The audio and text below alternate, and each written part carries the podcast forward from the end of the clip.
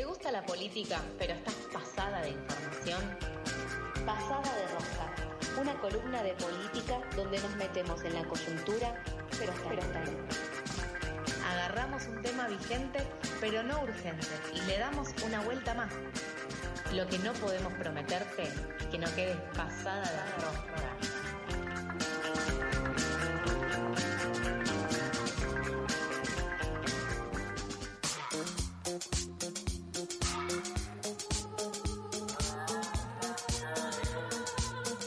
Y como decía al principio, yo el fin de semana no estuve en Capital y soy el meme vivo en persona, personificado, del estabas aburrido y aparece una, una persona con una bandera argentina y te dice estabas. Y para ponerme al día de todo lo que pasó, por supuesto, está Nacho Marchini en el espacio político de eh, Pasadas por Alto aquí en Pasadas de Rosca. Nacho, ¿cómo estás? ¿Qué tal? ¿Cómo andás, Nico? Bueno, Intenso. eh, estabas como John Travolta. como, ¿Qué pasó mirando para todos lados? De la nada, Tuki, masa presidente, ya está, ya la hizo. Eh, no sé si Candidato presidente, por lo menos precandidato. este, sí, eh, fin de semana movido cuando todo indicaba que Unión por la Patria, recordemos que ya no se llama más el Frente de Todos, iba a ir a una interna entre Eduardo de Pedro, conocido como Guado, y Scioli, hubo un giro inesperado, como nos tiene acostumbrado el kirchnerismo de los últimos años. Qué. El peronismo, en verdad, podríamos decir. Eh, dieron de baja las dos candidaturas. El viernes por la noche anunciaron que la fórmula de unidad, de consenso de todo el frente, o de casi todo el frente, ahora vamos a ver por qué, era el de eh, Sergio Massa, el actual ministro de Economía, acompañado por un hombre cercano a Alberto, o que se volvió en realidad cercano a Alberto en el último tiempo, que es Agustín Rossi, el jefe de gabinete. Eh, decimos cuasi unidad o que, que, que englobaba casi todo el frente Claro. porque ante esta noticia una parte re- representada por Juan Grabois, que le acompañan Ofelia Fernández, Itai Hackman, digamos como los, las caras más visibles de ese espacio. La parte más militante, por así decir.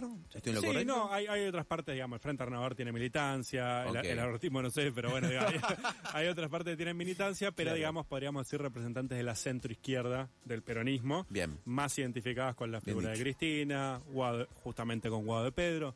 De hecho, recordemos que Juan Grabois, que tenía, se había lanzado, fue de los primeros que se lanzó como precandidato a presidente, había decidido dar de baja su candidatura cuando se enteró que iba a ir Guado eh, y, y unificarse detrás de él para competir contra Scioli, digamos. Bien.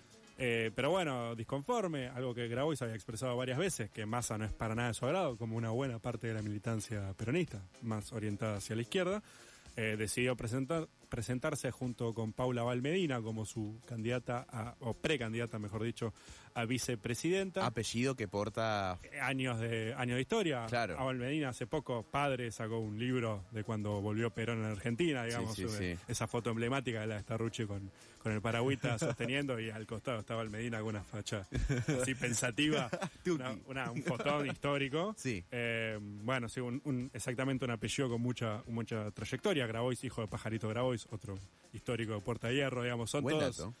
hijos hijos de... Claro. Son todos faraones, decía Iorio, cuando empezó a volverse loco. Claro. Este, bueno.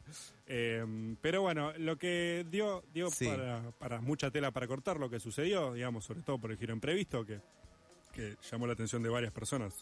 Digo, más allá de, de- de los civiles, de los que, los que nos enteramos por los medios, eh, mismo dentro del frente generó mucho ruido esta situación.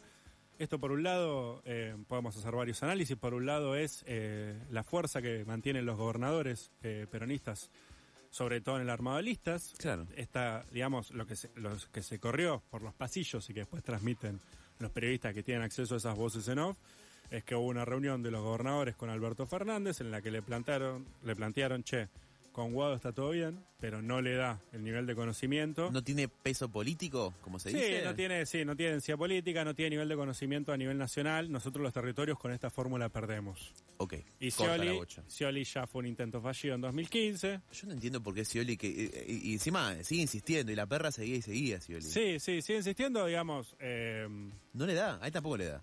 Al principio parecía más una estrategia, capaz él tenía el, con- el convencimiento de que podía llegar, pero parecía más una estrategia de estar mandado por Alberto Fernández. Claro. De hecho, si ves quiénes lo acompañaban a Scioli, era eh, Victoria Tolosa Paz como precandidata a gobernadora de la provincia de Buenos Aires. Me acuerdo un que armado, lo mencionó. un Sí, armado sí, sí. claramente albertista, después apareció Hugo Moyano por ahí buscando quién sabe qué. Un pero- carguito. Claro, un carguito. Eh, bueno, esto es lo que le plantearon Sí. los gobernadores supuestamente en esta reunión, es que Guado está todo bien, pero no le da, nosotros los territorios con esto perdemos, queremos a, a Massa como candidato de unidad, algo que accedió Cristina en una llamada, hablaron el presidente y la vicepresidenta, dialogaron, pidieron a Massa y Alberto dijo, todo bien, vamos con Massa, pero el vicepresidente lo pongo yo, terminó poniendo al Chivo Rossi, Agustín Rossi, alguien de net, un perfil netamente kirchnerista que en los últimos tiempos tuvo encontronazos con su espacio, sobre todo a partir de que le prohibieron o Cristina no lo apoyó en las elecciones en Santa Fe, la que terminó ganando eh, Perotti. Ahí se generó un quiebre, si bien Agustín Rossi siempre hablaba muy bien de kirchnerismo, de Cristina, ha sido uno de los leales que no se ha dado vuelta, terminó siendo jefe de gabinete de Alberto, un sector que está claramente enfrentado con el kirchnerismo. Claro. No lo invitaron al acto que hubo en Plaza de Mayo por los eh, 20 años de la victoria de Néstor Kirchner. Claro. Él fue igual a la calle a sacarse fotos con la militancia. Digamos que- verdad. No es del todo, podría ser un candidato mucho más desagradable para el sector del kirchnerismo, pero bueno, su nombre de Alberto lo puso él. Eso fue lo que se estableció en estas supuestas reuniones. Lo que más llama la atención, claramente, además de la potencia de los gobernadores, que Sí. quizás una vez es la, la, la reduce o la subestima, es claramente la fuerza política de masa, que, que va a ser siendo candidato, va a ser candidato casi único, Sí. eh, o con un apoyo mayoritario del peronismo, con un, eh, una gestión en el Ministerio de Economía, que si bien hay muchos que dicen, bueno, si Massa no venía, era el helicóptero, y que, Qué fuerte. no, eso lo dijo eh, Jorge Ferraresi. Qué fuerte, Jorge Ferraresi. Ferraresi lo dijo, estábamos un día a irnos en helicóptero. Claro. Este, mm, Massa había prometido una serie de cosas en pos de, yo asumo como ministro de Economía, prometo una serie de cosas que me van a garantizar, no lo había dicho en estas palabras, obviamente, Claro. me van a garantizar ser un candidato viable en agosto. Había prometido una inflación que empiece por el 3% en mayo, No pasó. unos adelantos del FMI que sirvieran para controlar el dólar. Ahí anda. Ahí anda. Una brecha cambiaria del, ter- del 30% entre el dólar oficial y el dólar blue. Voló. Voló, así todo, así todo, Claro. logró ser el candidato eh, de unidad del peronismo. Sí, me, me acuerdo que hace poco también Massa lanzó un par de medidas para monotributistas que dentro de todo... Sí, el señor de los Eh, alivios, le el decía. señor de la- El señor de los alivios le decía un periodista eh, que yo escucho mucho, con estas cosas de subir el piso de ganancia, de subir el- el- las escalas de monotributo. Claro, y no me sorprende tampoco la candidatura de Massa porque, perdón, lo, lo traigo de vuelta, pero él siempre quiso esto. Bueno, eso es una, un, factor, un factor a favor que él siempre quiso. Siempre, pero clarísimo. Sí, incluso desde que rompió con el peronismo, con el kirchnerismo, en verdad con el kirchnerismo, eh, siempre quiso ser candidato a presidente. No es un factor a desdeñar, la ambición es bastante importante a la hora de hacer política. No, un carrerista y espectacular. era sospechoso que, digamos, eh, terminara Aguado la presidencia, Kisilov en la gobernación y más encabezando con la lista de senadores. Claro. Parecía poco, parecía poco para la ambición de él. Eh, y también él tiene una carta con la que amenazar, que probablemente él la usó, que es yo me voy del Ministerio de Economía, si no voy a ser candidato. Amagó arregle- varias veces. Sí, de hecho, yo no vi el amague, sino vi el lunes diciendo, che, el lunes hicimos trabajando en el Ministerio de Economía. Entonces, si tenés que aclararlo, si tenés que aclararlo, es que la pregunta estaba en el aire. Qué tipo trepador, Massa, ¿eh? Bueno, eh, Diego Gedun lo definió como de la revista del poder en su último libro. Qué tipo, ¿eh? Eh, y, y después por el lado de Cristina, quizás es la gran pregunta. ¿Esto Sí. qué, qué quiere decir para el lado de- del kirchnerismo? Es una pérdida de poder efectivamente de Cristina, que no pudo torcer las fórmulas a su favor. Eh, es el fin de un ciclo histórico, es una transformación del peronismo como lo conocíamos. Hay un montón de interrogantes, también uno puede interpretar. Digo, lo digo sobre todo porque es de la primera vez de 2003 Claro. que la fórmula presidencial no tiene uno propio. Incluso cuando fue Scioli lo tenía Carlos Zanini, digo, más allá de las presidencias de Néstor Kirchner ¿Te de Cristina de Fernández Zanini? fue Carlos Zanini, que es un, un durísimo riñón de- del, del kirchnerismo. Sí, sí, sí. sí. Fue, fue el que acompañó a Daniel Scioli en 2015. 2019 ella misma, 2023. Uno podría decir Rossi, pero bueno, Rossi está distanciado del espacio. Claro. Después, otra lectura que, que leí, sobre todo un politólogo muy conocido, que es Andrés Malamud, un politólogo eh, de origen radical, es que en realidad fue un triunfo de Cristina porque ella da por perdida la elección hace mucho. Es algo que es verdad que ella viene mencionando hace bastante. Sobre todo, hay que recordar la carta que sacó en septiembre de 2021, después de las elecciones legislativas, en las que el peronismo tuvo un, un resultado desastroso. Entre 2021 y 2017 pierde, no, perdón, entre 2019 y 2021 pierde 4 millones de votos el peronismo. Una derrota que quizás no se sopesó lo suficiente, no se le dio la importancia. Hubo como una cosa al albertismo de acá no pasó nada, finjamos demencia. Claro. que capaz no se sopesó realmente la gravedad que tuvo esa derrota. Y, y bueno, entonces Cristina, lo que dicen algunas voces cercanas a ella, que Cristina hace tiempo que va por perder la elección, incluso quizás no contaba con que Guado tuviera posibilidades de ganar, aspira a llegar a un balotaje para que la, para quedar, no quedar fuera del balotaje, que eso sería realmente una derrota tremenda. La verdad Y que sí. Si uno ve los, ar- los armados de las listas legislativas, se- eh, podría pensar que hay una, una estrategia de resistencia en la provincia a poner todas las fichas al heredero el real de, de Cristina, que es Axel Kicillof, con la esperanza de hay 2027, empezar que, pensar que eh, Axel pueda ganar en la provincia y armar una lista, eh, una integración bastante guillerista dentro de las cámaras de diputados y senadores, para resistir, si, si efectivamente Massa gana, para estar como órgano de control de lo que hace. Y si Massa Claro. pierde gana eh, algún ala más a la derecha que Massa, porque ese es el problema. Ya casi no hay. No pasa De la nada. centro derecha a la si extrema todos los derecha. traidores van con masa, O eso le cantaba la cámpora su Claro, tiempo. sí, sí, de la sí. centro derecha a la derecha es prácticamente el panorama electoral de quienes tienen más chance de llegar. Obviamente está el frente izquierda, pero a nivel de votos hay un piso que todavía no, no ha podido superar. Eh, Sí. Si vemos los armados de la lista, senadores, tenemos a Juliana y Tulio en el segundo puesto y en el primer puesto a Guado de Pedro, senadores por, por la provincia de Buenos Aires. Si vemos en diputado de Cava, de los 15, 11 son eh, kirchneristas, Máximo Kirchner encabezando la lista de diputados nacionales por Cava, Ciudad de Buenos Aires. Eh, hay que decir que igual dentro de los cinco primeros tenés a Victoria Tolosa Paz, a Santiago Cafiero y a Cecilia Moró, los dos primeros hom- eh, hombres y mujeres muy albertistas, del riñón más duro del albertismo.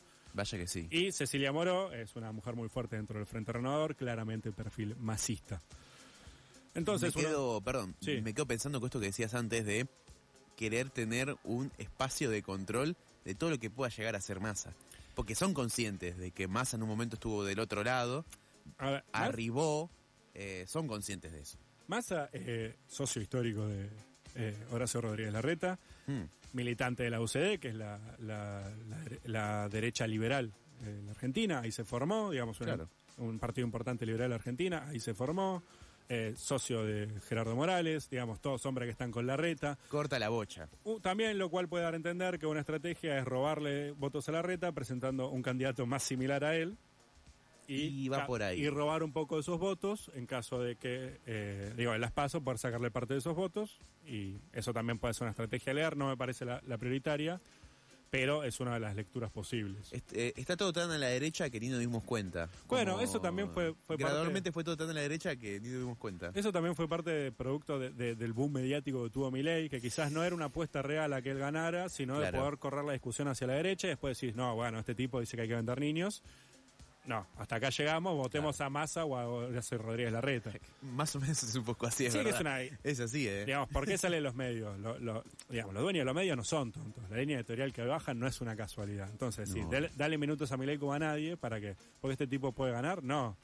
Quizás sí, digamos, quizás se les fue la, se les soltó el perro de la correa. O instala agenda. Sí, exactamente. El objetivo primordial es instalar agenda. Después, si llega a ganar, bueno, ahí capaz es un, un error de cálculo. Claro. Pero, digamos, no es la primera vez que los medios juegan este tipo de, de ensayos. Estamos medio sobre el pucho. Sí. Eh, vamos a hablar muy cortito de Córdoba y Formosa. Dos menciones. Venga. Córdoba ganó Martín Yarriora. Están ahí contando por tres puntos a Penita, le está ganando a Luis Juez. Botito por botito. Botito por botito, muy reñido, hubo demoras en el conteo, él le ganó a Luis Córdoba, a Luis, Luis Córdoba, a Luis Juez, hombre fuerte de Patricia Bullrich, ganó el hombre de Schiaretti, así que tanto el peronismo racional, como se llaman esos, eh, recordemos que Schiaretti va con Randazo como fórmula presidencial, Ah, ¿Te acordás de Randazo también? bueno, volvió en forma de ficha. Eh, Le ganó al hombre Sí. de Patricia Bullrich, Formosa, Hilden Sí. Brandt va por la octava eh, gobernación consecutiva. Desde Sí. 1995 que es gobernador de Formosa. Qué eh, bárbaro. ganó con, más- con casi 70 puntos, le sacó 50 el segundo. ¿Del 95? ¿En Desde el 95 que es gobernador de Yo Formosa. nací en el 96, o sea, imagínate, toda mi vida hubo un Insfran ahí. Toda la vida estuvo él, ni siquiera un Infran, Claro, Gildo sí. Infran, el, único. eh, el imbatible, digamos, eh, Sí. sigue arrasando, es una lógica muy particular la de Formosa, con mucho por de fuego desde el empleo estatal. Pero bueno, eso fue un poquito el panorama de una- un fin de muy, muy movido. Muy movido, muy intenso. Nacho Marchini aquí en Pasadas de Rosca, en Pasadas por Alto.